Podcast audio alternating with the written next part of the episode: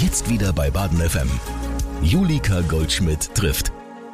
Wissen Sie schon, was Sie an Weihnachten kochen wollen? Vielleicht ein schönes Schäufele oder eine Weihnachtsgans, vielleicht aber auch Fondue oder Raclette? Wie wär's denn in diesem Jahr mal mit was ganz anderem? Vielleicht einem schönen Sinnsteak oder einem Sinnfilet? Was das ist? Zwei Produkte aus dem Angebot von Sinkane Schwarzwald. Das ist ein Start-up aus Umkirch und Bianca Blum ist die Geschäftsführerin und heute mein Gast. Das Unternehmen möchte Fleischalternativen auf den Markt bringen, die nicht imitieren, sondern ersetzen sollen. Vegan, gesund, regional und nachhaltig.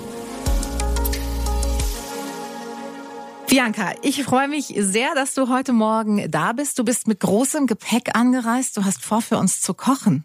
Genau, ja. Was wird's geben? Also ich ähm, habe euch ein Weihnachtsgericht mitgebracht, allerdings ein veganes. Also wir stellen ja vegane Fleischalternativen her. Mhm. Und ich habe euch unser Rotweinmedaillon mitgebracht mit einer veganen Bratensoße, die wir vertreiben. Mhm. Und dann noch Rotkohl und Kartoffelbrei. Wow, also wir feiern heute schon mal vorab ein kleines Weihnachtsfest hier. Du bist in deiner Funktion als Gründerin hier. Ähm, ihr habt euch dieses Jahr erst gegründet, am 30. Juli 2021 in Umkirch. Erzähl, wie ist es dazu gekommen? Genau, also ähm, wir sind zu viert. Mhm und äh, waren in der Gruppe immer zusammen, haben vegan gegessen. Als Freunde. Halt, genau, als mhm. Freunde eben. Und da möchten wir ja nicht immer nur Gemüsepfanne essen. Und ähm, da ich seit über 15 Jahren eigentlich auch ähm, Hobbyköchin bin und mich auch für gesunde Ernährung interessiere, für Sporternährung, haben wir irgendwann gesagt, ähm, Fleischalternativen sind zwar lecker, mhm. aber die muss es eigentlich auch besser geben als das, was so im Handel verfügbar ist, was oftmals so als Chemiekeule eben bezeichnet wird. Ist da auch was dran an dieser Bezeichnung? Ja, also es ist natürlich relativ. Irgendwo ist alles chemisch mm. in der Natur. Also wir können für alles eine chemische Formel irgendwie ja. ähm, ableiten. Aber was eben der Fall ist, ist, dass das natürlich teilweise Kunstprodukte sind, die mit ähm, Aromastoffen, mhm. mit Konservierungsstoffen, mit Emulgatoren, mit Stabilisatoren und eben auch mit bestimmten Bindemitteln zusammengehalten werden und eben Fleisch imitieren sollen. Und das ist eigentlich nicht der Anspruch, den wir an unsere Produkte stellen. Okay, also vier Freunde sitzen zusammen, essen vegan, denken sich, hm, können wir wahrscheinlich besser. Wie geht man dann vor? Genau, dann stellt man sich in seine Küche und ähm, überlegt, wie kann man eigentlich so was Fleischähnliches machen, ohne Fleisch dazu zu verwenden mhm. und was muss da rein, nach was muss da schmecken. Und ich habe mich dann tatsächlich einfach ein bisschen eingegoogelt, habe diverse Rezepte aus dem Internet ausprobiert, die auch alle nicht wirklich überzeugt haben. Mhm. Und habe mich dann so ein bisschen auf mein eigenes Gespür verlassen, was da rein muss, wie die Konsistenz sein muss. Und ähm, unser allererstes Produkt kam dann so nach einem Monat tatsächlich schon. Mhm. Und es war dann unser veganer Döner. Das finde ich mal ein tolles Produkt. Wie stellt man einen veganen Döner her? Was genau. kommt da rein? Also wir arbeiten mit Weizenprotein. Mhm. Weizenprotein hat den Vorteil, dass es als einziges pflanzliches Protein ohne ähm, irgendwelche Zusatzstoffe eben eine fleischähnliche Konsistenz bildet, wenn es mit Flüssigkeit eben wieder zusammenkommt. Okay. Das genau. ist quasi eure Basis, mit der ihr beginnt zu arbeiten. Genau, ja. Also ein Teil der Produkte ist natürlich ähm, Weizenprotein, mhm. ein anderer Teil sind Hülsenfrüchte. Mhm. Das hat zum einen den Vorteil, dass es die Konsistenz ein bisschen verändert. Weizenprotein ja. oder auch Seitan eben ist sehr gummiartig mhm. manchmal, wenn man das falsch zubereitet. Und äh, die Hülsenfrüchte haben noch einen zweiten Vorteil, das erhöht, äh, erhöht eben die Bioverfügbarkeit von dem pflanzlichen Protein, was auch oft kritisiert wird, mhm. dass wenn man sich pflanzlich ernährt, dass man eben nicht genug Eiweiß bekommen würde oder alles. Okay. Und da muss man einfach wissen, wissen, wie man pflanzliche Eiweiße kombiniert, dass eben der Körper das besser aufnehmen kann. Wie ist es um den Nachhaltigkeitsaspekt bestellt? Weil auch da ist natürlich bei pflanzlicher Ernährung ja oft ähm, quasi der große Kritikpunkt, ja, wenn du jetzt viel Soja äh, verwendest, dann mhm. ist es für die CO2-Bilanz und andere Bilanzen halt auch für die Katz. Genau, also das war auch so ein Grund, warum wir uns auf Weizenprotein ein bisschen geeinigt mhm. hatten. Weizen braucht wenig Wasser, kann hier regional wachsen, mhm. ist eben auch keine eingeführte Kultur wie zum Beispiel Soja, was hier eigentlich ja nicht heimisch ist. Ja. Und ähm, bis auf eben Weizen für Glutenallergiker nicht geeignet ist, hat Weizen eigentlich eben eine, eine sehr gute Ökobilanz und auch eine sehr gute Verträglichkeit für die meisten Personen. Seit wann bist du vegan? Also du bist Veganerin, oder? Äh, ja, überwiegend. Also überwiegend. sagen wir es mal so. Nicht dogmatisch. Wenn es im Sommer mal ein Eis gibt, dann okay. Ist ja. auch mal ein Eis drin. Mhm. Ähm, wir sind ganz gemischt eigentlich. Also wir sind jetzt keine streng radikalen Veganer, die jetzt irgendwen überzeugen wollen, ja. sondern wir sind eben eine gemischte Gruppe, die sich vor allem für nachhaltige und bewusste Ernährung interessiert. Mhm. Ein Teil von uns ist ganz vegan, ein Teil von uns ist 90 Prozent vegan und mhm. ein anderer Teil, der muss halt mal an Weihnachten mit der Mama einen Braten mitessen. Weil die Mama sonst einfach sehr traurig ist. Genau, sonst wären wir enterbt daheim. Das kann natürlich nicht angehen. Wie seid ihr bei der Gründung vorgegangen? Also ihr habt euren Döner kreiert. Der hat einen Namen, ne? Unser Sinndöner. Also wir heißen ja Sinnkane ohne ja. Fleisch. Und äh, alle unsere Produkte heißen irgendwas mit Sinn. Mhm. Also ohne Döner, ohne Filet oder irgendwas. Ja. Wir mussten uns da echt äh, lange diskutieren, wie wir die Produkte nennen wollen, weil einerseits möchten wir eigentlich nicht die direkte Verbindung zu dem Fleisch haben, weil wir auch kein Fleisch versuchen zu imitieren. Mhm. Und andererseits möchten wir dem Verbraucher ja auch sagen, wenn du einen Ersatz dafür suchst oder eine Alternative, das wäre hier dein Pendant-Produkt dazu. Ja, also ein bisschen Widerspruch eigentlich. Genau, ne? ja. ja. Also es ist, es ist wirklich schwierig, mhm. Äh, auch wie man sich rechtlich bewegt. Also gerade okay. ähm, im Bereich der Milchprodukte Produkte. Wir haben ja auch Käsealternativen, mhm. also Soßen vor allem. Ähm, da ist es rechtlich nochmal ein bisschen schwieriger. Man darf da nicht die Verbindung ziehen. Man darf auch nicht sahnige Konsistenz oder irgendwas schreiben. Das ist schon Ach, schwierig. Guck, okay, wie, wie drückt man sich dann aus? Naja, also man muss ja klar machen, dass das Produkt vegan ist oder kein Käse enthält. Mhm. Also unsere Käsesoße, die wir jetzt im Prinzip als Alternative zu Streukäse oder irgendwas ähm, ja vermarkten. Die heißt Sin Queso Soße, also ohne Käsesoße und hat auch noch den Untertitel vegane Alternative zur Käsesoße. Also irgendwie können wir da einen ganzen Aufsatz drüber schreiben, dass das Produkt kein Käse ist. Wie viele Produkte habt ihr mittlerweile? Neun Stück im Moment mhm. und ähm, noch zwei Saisonprodukte, also ein Fondue und ein Raclette. Und haben die dann tatsächlich auch diese käsige Konsistenz? Also wenn ich jetzt mein Baguette in dieses Fondue äh, tunke, ist ja. es ein Käsefondue, das oder? Ist, es soll also, ein Käsefondue quasi, Käsefondue. Ähm, ja, ein, eine Alternative zum Käsefondue sein. Ich muss noch üben. es ist auf Kartoffelbasis. Oh wow, okay. Und man darf da kein Schweizer Käsefondue erwarten, das nee, ist klar. klar. Also wenn man ohne Aromen arbeitet, muss man den Geschmack anders reinbekommen. Wir mhm. arbeiten mit ähm, Edelhefeflocken.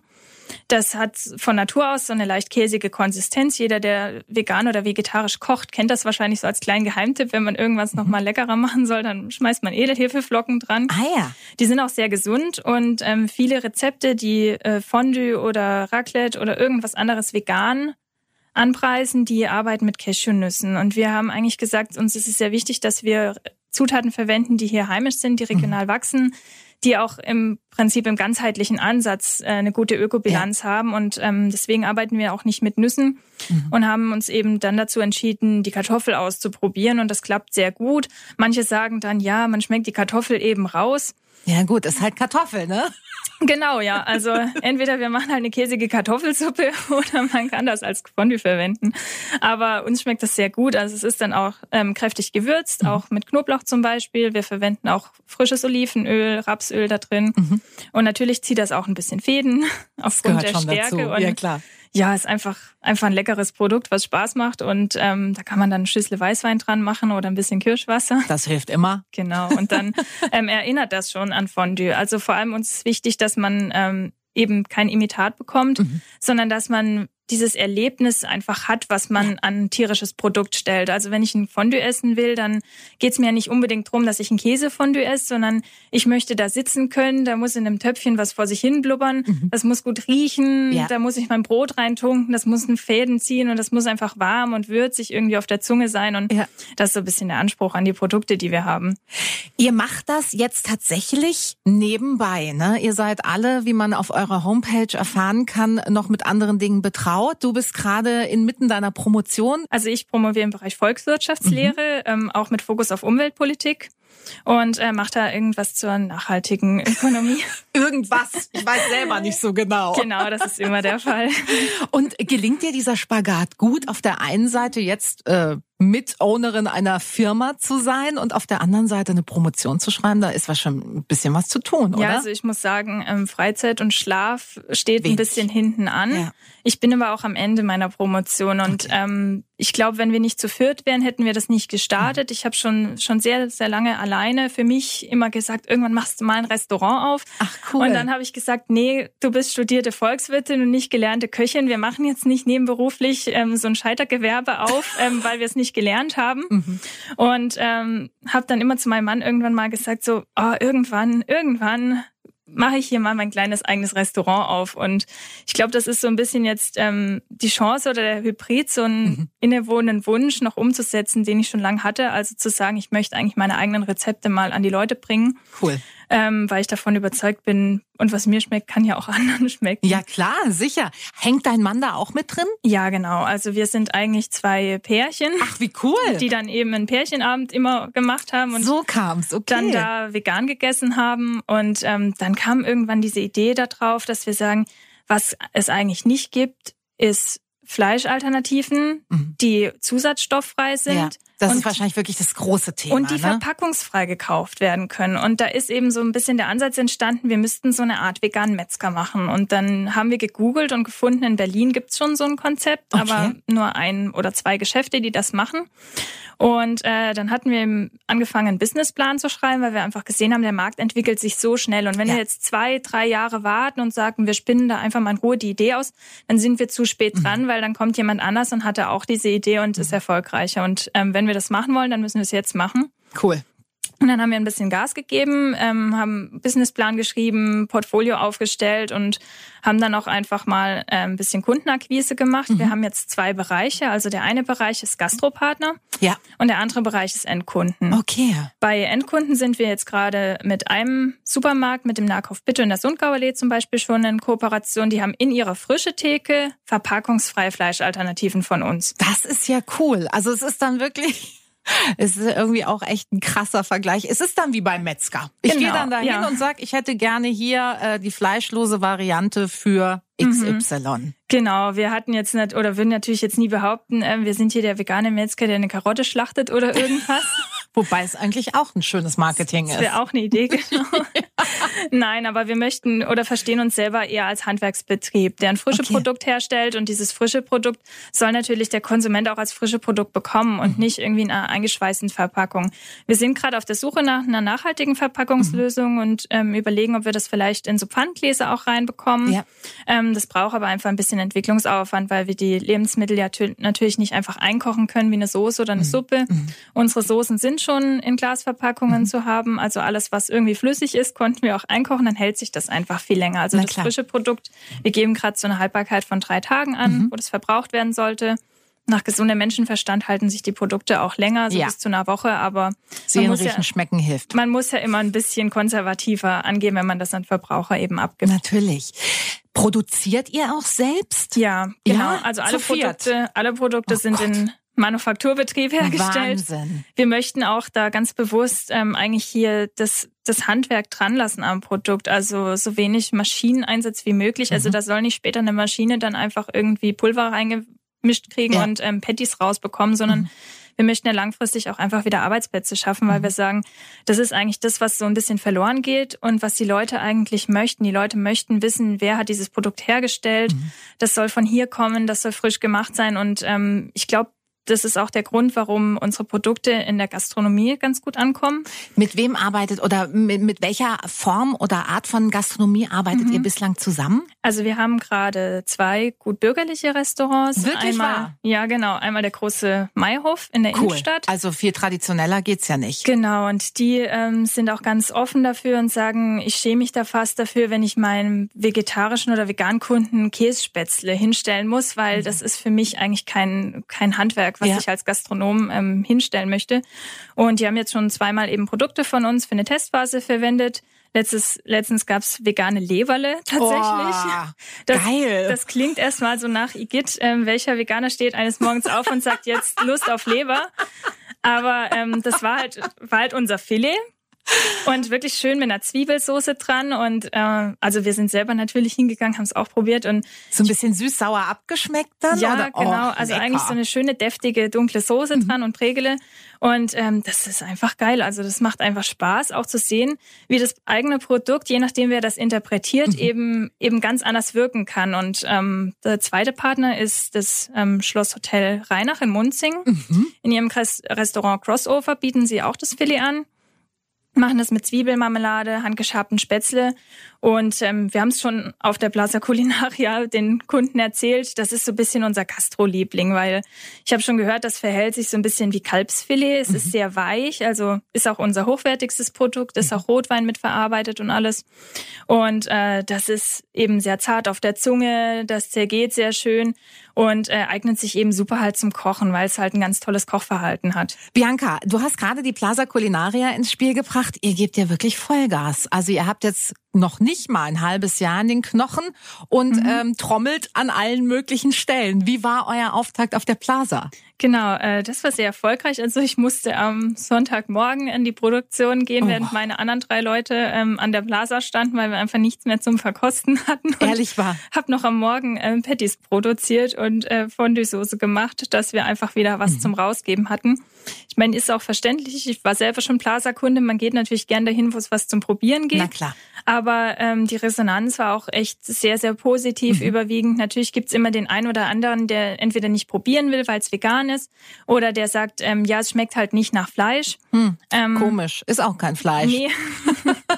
Aber was sehr, sehr positiv ankam, war auch einfach, ähm, wir haben den Leuten erklärt, unser Anspruch ist eigentlich nicht Fleisch zu imitieren. Mhm. Wir möchten ein eigenständiges Produkt herstellen, ja. was eben dieses Bedürfnis, ich will jetzt was Würziges, ich will was Deftiges, ja. ich will was Bissfestes, ähm, im Prinzip erfüllt und äh, was auch das Kochen fleischlos einfacher macht, mhm. weil letztendlich ähm, man ist gestresst, man kommt um 18 Uhr abends heim, ähm, möchte irgendwas essen und wer sich vegan oder vegetarisch sogar ernährt, ähm, die haben einfach ein bisschen mehr Kochaufwand, das ist, wenn man so, nicht ja. nur Nudeln oder Pommes essen möchte. Und mhm. ich verstehe das völlig, dass viele sagen, es ist mir zu aufwendig, weil es ist viel leichter, ein Stückchen Fleisch in die Pfanne zu hauen, zweimal zu wenden und dann dazu eine Beilage zu essen, mhm. als wenn ich mir dann ähm, irgendwas Aufwendigeres koche. Und mhm. alles, was über Gemüsecurry hinausgeht, ist halt dann schon sehr aufwendig.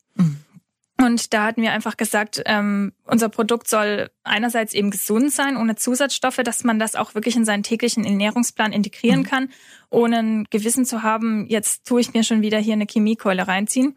Klar. Und äh, zweitens soll das Produkt im Handling einfach für Kochlein auch mhm. äh, einfach sein. Also ja, ich habe Freunde, die dann sagen, ich koche eigentlich gar nicht so gern. Ja. Und die habe ich natürlich gleich als ähm, Testperson rangezogen mit, nimm das mit nach Hause, bitte sag mir, wie es klappt. Und die sind ganz happy, dass sie da einfach vegane Kässpätzle machen können, indem sie unsere Soße aus dem Glas löffeln und das äh, mit Spätzle in der Pfanne machen.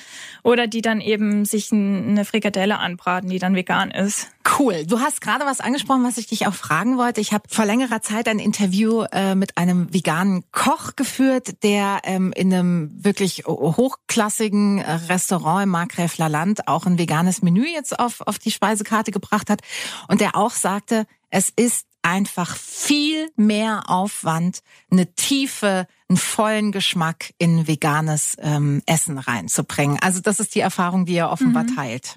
Ja, also ähm, schwierig ist relativ. Ich denke mal, die Kochausbildung ist seit Jahrzehnten eben darauf ausgelegt, auch Fleisch hochwertig aufzubereiten. Ja. Wir haben in der internationalen Küche sehr, sehr viele Gerichte, die ähm, fleischlos auskommen. Also gerade indische oder aber mhm. auch ähm, orientalische Küche hat da sehr viel. Ich merke das auch, ähm, wenn wir Gastroakquise machen die äh, orientalischen Restaurants und Imbisse sind auch gedanklich schon viel weiter ja. als viele Gutbürgerliche bei uns. Mhm. Bei den Gutbürgerlichen hört man oft ja, die Vegetarier oder Veganer bedienen sich bei den Beilagen. Mhm. Da ist aber für mich die Frage, was war zuerst? Der Gutbürgerliche, der nichts für den Vegetarier ja, hat oder der Vegetarier, der ähm, nichts da kaufen möchte, ja, sondern klar. Beilagen? Ja, ja. Und äh, wir haben uns ein bisschen zum Motto gemacht, raus aus der Curryfalle für die Gastro, weil ich bin seit wirklich Jahren fleischlos und wenn ich essen gehe, dann ähm, stöber ich auf der Karte, ich rieche Schäufele, ich rieche Kässpätzle und ähm, dann bin ich im Veggie-Bereich angelangt und finde äh, Mango Curry und denk mir, wer macht Mango Curry bei einem gut bürgerlichen auf die Karte und ja. ähm, wer bestellt das? Also ja. das, das sind dann eben natürlich Verlegenheitsgerichte mhm. oder auch irgendwie Cannelloni mit Ricotta gefüllt oder sowas, aber mhm. das ist meistens auch Convenience, die dann zugekauft worden ist. Mhm.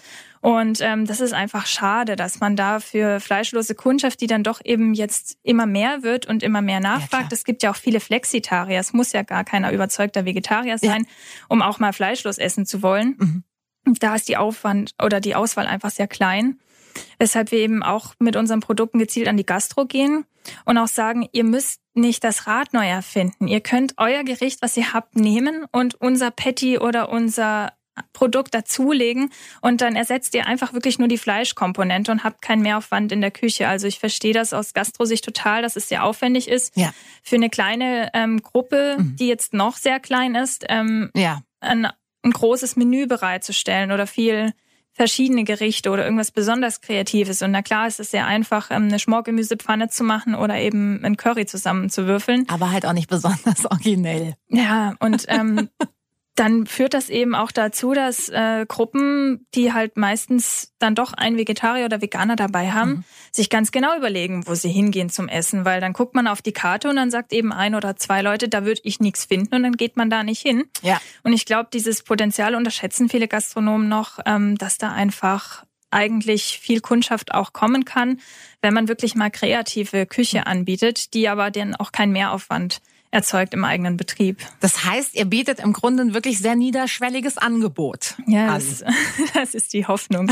ähm, ja, also ich habe, wir hatten ja schon einige Gespräche auch mit Gastronomen hier mhm. im Freiburger Raum und ähm, viele haben halt auch gesagt, ähm, ich kann, kann ich irgendwie jetzt ein gekauftes veganes Patty aus der Metro irgendwie auf meine Karte machen, weil wenn ich frische Gerichte koche, dann möchte ich eigentlich so ein Fertigprodukt nicht.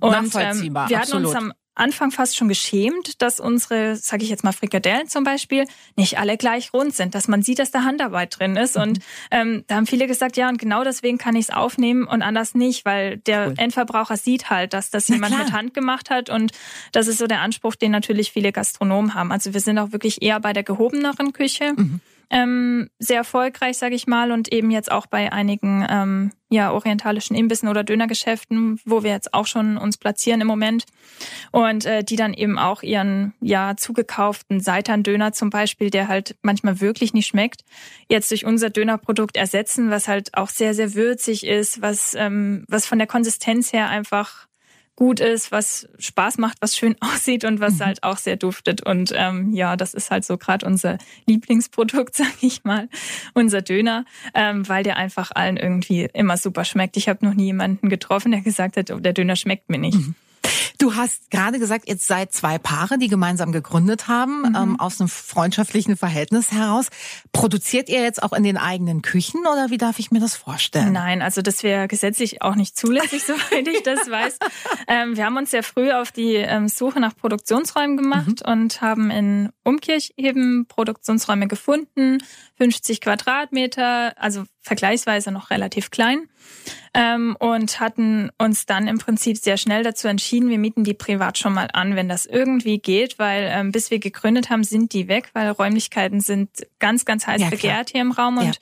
Müssen auch wirklich ähm, unseren Vermietern sehr, sehr dankbar sein, dass die uns einfach die Chance gegeben haben, das zu versuchen, weil die hatten auch über 100 Anfragen wahrscheinlich wow. auf diese Räumlichkeiten, weil natürlich jeder, der ähm, auch nur Marmelade einkochen will, muss Gastro-Räumlichkeiten mhm. haben. Und ähm, die zweite Idee wäre gewesen, sich irgendwo einzumieten. Mhm. Aber das ist natürlich auch schwierig, wenn das nicht die eigenen Räumlichkeiten sind, da Sachen zu lagern, Geräte hin und her zu arbeiten. Also wir hatten sehr früh schon unsere Räume mhm. und haben die jetzt eben dann auch ähm, als Unternehmen schon und warten jetzt gerade noch auf unsere professionelle Küche, die hoffentlich jetzt dann im Dezember kommt. Und dann können wir auch mit der Auflage hochgehen, dass wir wesentlich mehr produzieren können. Also im Moment wirklich noch mit der kleinen Hausmaschine, die so ein 3-Liter-Töpfchen hat. Wahnsinn. Machen wir das alles. Wir haben zum Glück ein Leihgerät noch bekommen von mhm. unserem Küchenbauer, dass wir zumindest ähm, den Garvorgang im größeren Maßstab machen können. Aber ja, alles andere läuft noch sehr klein. Also man merkt es dir wirklich mit jedem Wort, das du hier sprichst, an. Da ist eine unheimliche Energie dahinter. Die braucht's aber wahrscheinlich auch, oder? Ja, also es kostet sehr viel Kraft, muss mhm. ich sagen. Also ich stelle Hobbys und Freunde im Moment hinten an. Ja.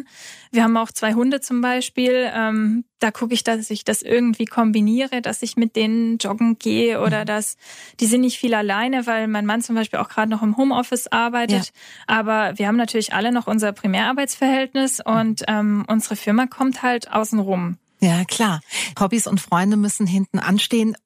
War euch das klar, was das bedeutet, als ihr gegründet habt? Oder ist es wie so oft, man hat eine Idee und dann rollt die Lawine los? Ja, also ich denke, wir stehen alle teilweise im Leben. Also unsere Altersspanne ist 20 Jahre, vom jüngsten Mitglied bis zum ältesten ah, wirklich? Mitglied, sage ich. Ja. Das ist ja aber cool, oder? Also ich glaube, ja, das ist das, ja sehr bereichernd, könnte genau, ich mir vorstellen. Genau, das ist ähm, eigentlich sehr gut, weil wir einfach unterschiedlichen Background auch mhm. mitbringen, mhm. unterschiedliche Lebenserfahrung und Expertise. Ja. Ähm, natürlich war uns das irgendwo klar zu sagen, wenn wir gründen, dann ist das Geld, was da auch jeden Monat letztendlich irgendwo verloren geht und was wir auch wieder reinschaffen müssen, weil wir haben Fixkosten, wir zahlen Miete, wir ähm, müssen dann eben ja, erstmal auch investieren, ne? Ja, du hast die müssen, Küche angesprochen. Genau, ja, und wir haben das alles im Moment selber finanziert bislang. Ihr habt keinen Kredit aufgenommen. Wir sind an einem Kreditantrag dran, aber ja. im Moment läuft das alles eben auf unsere eigene Kappe. Und ähm, da haben wir vor der Gründung natürlich gesagt, ist klar, dass wir da Prios setzen müssen. Ja. Ähm, natürlich überrascht einen das dann auch in einem Moment mal, dass man sagt, oh, das ist jetzt aber schon zu viel und mhm. ähm, jetzt hätte ich gern mal eigentlich einen Tag Ruhe. Mhm. Ähm, aber ich muss sagen, mir selber gibt es viel Energie, wenn ich sehe, wie gut das ankommt. Mhm. Und das macht einfach dann richtig Spaß. Und man hat dann ständig neue Ideen und muss sich eigentlich ausbremsen, dass man sagt, Schuster, bleib bei deinen Leisten. Ja, ja, ja. Ähm, sich auf bestimmte Themen kanalisieren und die dann durchsetzen. Wir arbeiten jetzt gerade auch, weil die Nachfrage auf der Plaza Culinaria so extrem hoch war, wo man unsere Produkte jetzt kaufen kann auch jetzt gerade kurzfristig an einer Möglichkeit, online bei uns zu bestellen. Okay, Im per Raum. Lieferservice dann, oder? Ja, also das evaluieren wir gerade. Wir haben das jetzt schon geklärt, dass wir das als Werksverkauf auf jeden Fall machen dürfen. Mhm. Ähm, liefern dürfen wir auch. Wir mhm. würden das jetzt allerdings nur im Raum Freiburg eben beschränken. Klar. Bestellung wahrscheinlich sammeln für eine Woche und äh, dann ausliefern. So ein bisschen wie eine Biokiste oder sowas. Ja, so ähnlich. Also vom Prinzip genau, her. Genau, also mhm. wir würden das halt an einem Tag dann wahrscheinlich gebündelt ausliefern, haben auch gesagt, wir müssen dann schon einen Mindestbestellwert machen, weil wir ja, können klar. natürlich jetzt nicht wegen 100 Gramm ähm, geschnittenem Döner dann nach Ebringen fahren oder irgendwo hin. Ja, das klingt nicht mehr so richtig ökonomisch sinnvoll. Genau, aber wir möchten halt auch den Leuten jetzt gerade im Weihnachtsgeschäft die Möglichkeit geben zu sagen, total viele kamen an und sagen, oh, ich brauche genauso jemanden wie euch. Die Freundin von meinem Sohn ist Veganerin oder Vegetarierin und ich weiß nichts an Weihnachten mit der anzufangen. Mhm. Und ähm, da sind unsere Produkte dann halt auch wieder ganz schön geeignet. Wir haben, wie gesagt, so einen Raclette-Schmelz, der für vegane Kunden dann eben geeignet ist. Der überbackt auch sehr schön. Mhm. Ähm, wer schon mal vegane Käsealternativen gekauft hat, der weiß, ähm, das schmilzt bestenfalls, aber ja, das ähm, überbackt Kruste dann oft oder nicht oder es kokelt halt an. Das passiert bei unserem Produkt eben nicht. Das ähm, kann eine schöne Kruste bilden, liegt an der Kartoffel, weil natürlich Kartoffelstärke, das kann dann eben anbacken und bleibt mhm. darunter aber dann auch schön nass und ist eben nicht nur mit irgendwie zusammengeklebtes Kokosfett, was mit Aromen irgendwie Käse simulieren soll und dann mhm. eben ja vor sich hin schmilzt. Mit welchen Vorurteilen seid ihr nach wie vor konfrontiert, Bianca? Ich selbst kenne das eben aus meiner Forschung auch, aus der Verhaltensökonomik. Man hat oft ähm, diese Behavior Intention Gap im Kopf, dass mhm. man sagt, ähm, man hat eigentlich etwas, an was man glaubt oder so. Ich denke mal, niemand würde sagen, ich finde jetzt äh, Tierquälerei gut oder ich finde Massentierhaltung gut. Ja. Aber was die Leute letztendlich dann machen beim Kaufverhalten, ist was ganz anderes. Mhm. Und da haben wir eine sehr hohe mentale Barriere auch im Kopf, ähm, zu verknüpfen. Einerseits ein Produkt, was wir auch seit Jahrzehnten gewohnt sind zu konsumieren und andererseits eben ja ein Gefühl oder eine, eine ethische Einstellung oder sowas. Und viele sagen dann halt auch, ja, vegan ist irgendwo ekelig. Das ist so im Kopf schon suggeriert. Also auf der Plaza Culinaria hatten wir gehört, jemand hat gesagt, ihr Veganer seid mir zu krass, vegetarisch lasse ich mir noch gefallen. Mhm. mhm. Und ähm, diese, ja, diese Person hatte eine Frikadelle probiert. Da habe ich gemeint, wenn Sie eine, eine vegetarische Frikadelle im Handel kaufen, dann ist da einfach nur noch Eiweiß drin. Und dann sagte sie ja eben. Und dann habe ich gesagt, ja, das schmeckt aber nach gar nichts. Also da gibt's eigentlich keinen Unterschied. Mhm. Ähm, und da ging es nur drum, pauschal zu sagen, wenn da kein Ei drin ist, kann dieses Produkt einfach nicht schmecken. Mhm. Also wir haben schon dieses ganz klare Veganer-Vorurteil mhm. immer, wir seien radikal, wir seien militant. Dabei ist das gar nicht der Fall bei uns. Wir wollen auch niemanden irgendwie ähm, überzeugen, jetzt fleischlos zu essen, sondern wir sagen einfach, ähm, wir haben ein geiles Produkt, was wir teilen möchten. Ja. Und ähm, viele sind da aber auch einfach dankbar dafür zu sagen, ähm, danke, dass ich das ausprobieren kann, ohne dass ich quasi ähm, überlaufen muss. Ja. Das hat ja so einen so einen Sektencharakter ja, für viele. Oft ist es ja schon ein missionarischer Ansatz, ja. der mitschwingt. Und ich glaube, das ist natürlich auch das, was den Leuten auf den ja. Nerv geht. Nicht nur bei diesem Thema, sondern bei allen Themen, die irgendwie heiß diskutiert sind. Ja, also gerade Ernährung ist ein ganz Klar. hochsensibles Thema für viele Menschen. Ist halt auch sehr privat und persönlich. Ja, und ich weiß, ich kann das eigentlich nicht verstehen, warum das immer so polarisiert, warum man nicht einfach sagen kann, lass doch den Veganer Veganer vegan essen und ja. den Fleischesser Fleisch essen. Ja. Das sind, das ist einfach riesige, hitzige Diskussionen mhm. immer, ähm, dass man sich da auch immer irgendwie nur einigen muss. Also es gibt kein, ich akzeptiere die andere Form ja. neben mir, sondern man muss immer Recht behalten, mhm. habe ich so das Gefühl. Sehr anstrengend, ja. Ja, also das strengt mich auch immer total an, wo ich einfach denke, es ist eine, ein Angebot. Ja, und das eine ist auch ähm, ist auch eine ethische Entscheidung. Also gerade beim Fleischersatz oder Fleischalternativen, wir nennen es ja gar nicht Ersatz, wir nennen es Alternative. Ähm, da ist total oft, wenn man auf Social Media zum Beispiel Diskussionen verfolgt, kommt immer, ja, wenn ich jetzt schon vegetarisch oder vegan esse, dann brauche ich doch keinen Fleischersatz. Mhm. Und ähm, das eine ist eine Geschmacksentscheidung. Ja, klar. Es kann jemand geben, der sagt, ich möchte das aus ethischen Gründen nicht, ja. aber es schmeckt mir und ich will es trotzdem essen. Ja. Und ähm, da verstehe ich oft nicht, warum man so Leuten das nicht lassen kann. Also mhm, mhm, oder warum man dann sagt, ja, dann isst du halt ein Kunstprodukt. Ich meine, jeder, der irgendwie Süßwaren kauft, die abgepackt ja. sind, ist auch ein Kunstprodukt. Oder jeder, der irgendwie ein Fertiggericht mal kauft. Ja. Also da ist echt schlimm, dass das Thema eben sehr, sehr stark polarisiert mhm. und da auch immer sehr viele Aggressionen dann manchmal auch einfach im Gespräch sind. Auf Social Media ist das viel stärker wie im Persönlichen. Ja, eh. Aber ähm, die ja, das, halt das sind niedriger. halt so die Vorurteile, die wir uns eben anhören können. Ähm, mit vegan, vegetarisch oder eben fleischlos. Ja. Ja. Das sind so einfach diese gängigen Vorurteile. Was ist das schönste Kompliment, das man euch machen kann? Ich nenne es immer meinen Sinkane-Moment. Wenn ich jemand das Produkt äh, zum ersten Mal gebe ja. und ähm, dann siehst du, wie jemand probiert und ähm, kaut und dann kommt plötzlich diese Erkenntnis, wie dieses Produkt schmeckt und dann schaut die Person dir direkt in die Augen und reißt die Augen auf und sagt, gar nicht mal so schlecht. Das ist immer so mein, äh, mein größtes Kompliment. Ähm, gar nicht mal so schlecht ist ähm, tatsächlich von vielen so dieses größte Kompliment, weil das suggeriert, dass davor angenommen worden ist, dass es nicht schmecken kann. Mhm, mhm. Was wünscht ihr euch denn? Was ist eure Vision für Sinkane? Natürlich ist langfristig vielleicht das Ziel, dass wir so wachsen können damit, dass wir vielleicht ähm, hauptberuflich mhm. in Kane machen dürfen. Wir arbeiten natürlich darauf hin. Wir haben jetzt auch viele Gespräche mit äh, großen Supermärkten hier aus der Region, die alle auch Interesse daran haben. Ich würde mir vor allem wünschen, dass ähm, die Vermutung, die wir haben, dass die Konsumenten, die fleischlos oder bewusster einfach konsumieren wollen, dass die auch ähm, dieses Angebot der frische Theke wahrnehmen. Weil was viele Skeptiker sagen, ist, ähm, die Vegetarier oder Veganer, die gehen nicht an die frische Theke. Mhm. Und da sehe ich auch dieses Henne-Ei-Problem. Was war eben zuerst ja. da? Die frische Theke, die nichts für den Vegetarier hat oder ja. der Vegetarier, der nicht an die frische Theke geht? Und ähm, das geht eben einher mit auch, ähm, wer bewusst konsumiert, will auch verpackungsfrei konsumieren, will auch äh, regional konsumieren. Und ja. genau diesen Markt möchten wir eigentlich ein bisschen vorantreiben, zu sagen, ähm, wir machen uns jetzt in der frische Theke breit und mhm. ähm, drängen ein bisschen das Schnitzel auf die Seite. Oder seid dort in friedlicher Koexistenz. Genau, ja.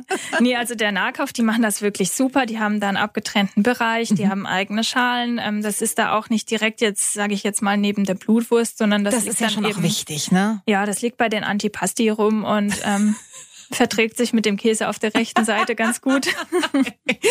Die können gut nebeneinander bestehen. Genau, ja. Habt ihr eine Zielsetzung euch formuliert oder guckt ihr jetzt einfach, was passiert? Nee, wir haben natürlich ähm, eigentlich einen Businessplan, an ja. den wir uns auch ähm, überwiegend halten. Mhm. Wie sich das Unternehmen letztendlich entwickelt, ist natürlich immer eine ganz andere Idee.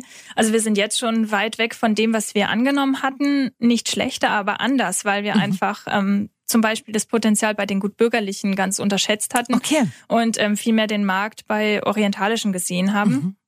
Wir sind auch im Einzelhandel viel schneller, als wir geplant hatten zu sein, aber dafür eben in anderen Bereichen ein bisschen, bisschen langsamer oder einfach in einer anderen Entwicklung. Und natürlich ja. ähm, haben wir uns jetzt vorgenommen, dann bis zum Sommer nächsten Jahres auch wirklich größtenteils eben im Endkundengeschäft auch erhältlich zu sein. Mhm und äh, möchten da halt entsprechende Wachstumszahlen generieren. Bianca, dann wünsche ich euch dafür wirklich nur das Allerbeste. Ich finde, das klingt ganz wunderbar. Was gibt's an Weihnachten bei euch zu essen? Oh, wahrscheinlich das, was wir heute hier im Studio essen wollen. Wow, ich bin sehr gespannt. Sehr Bianca, schön. danke, dass du da warst. Vielen Dank fürs Rede und Antwort stehen und wie gesagt, alles Gute. Vielen Dank. Julika trifft. Das ist der Talk für Baden.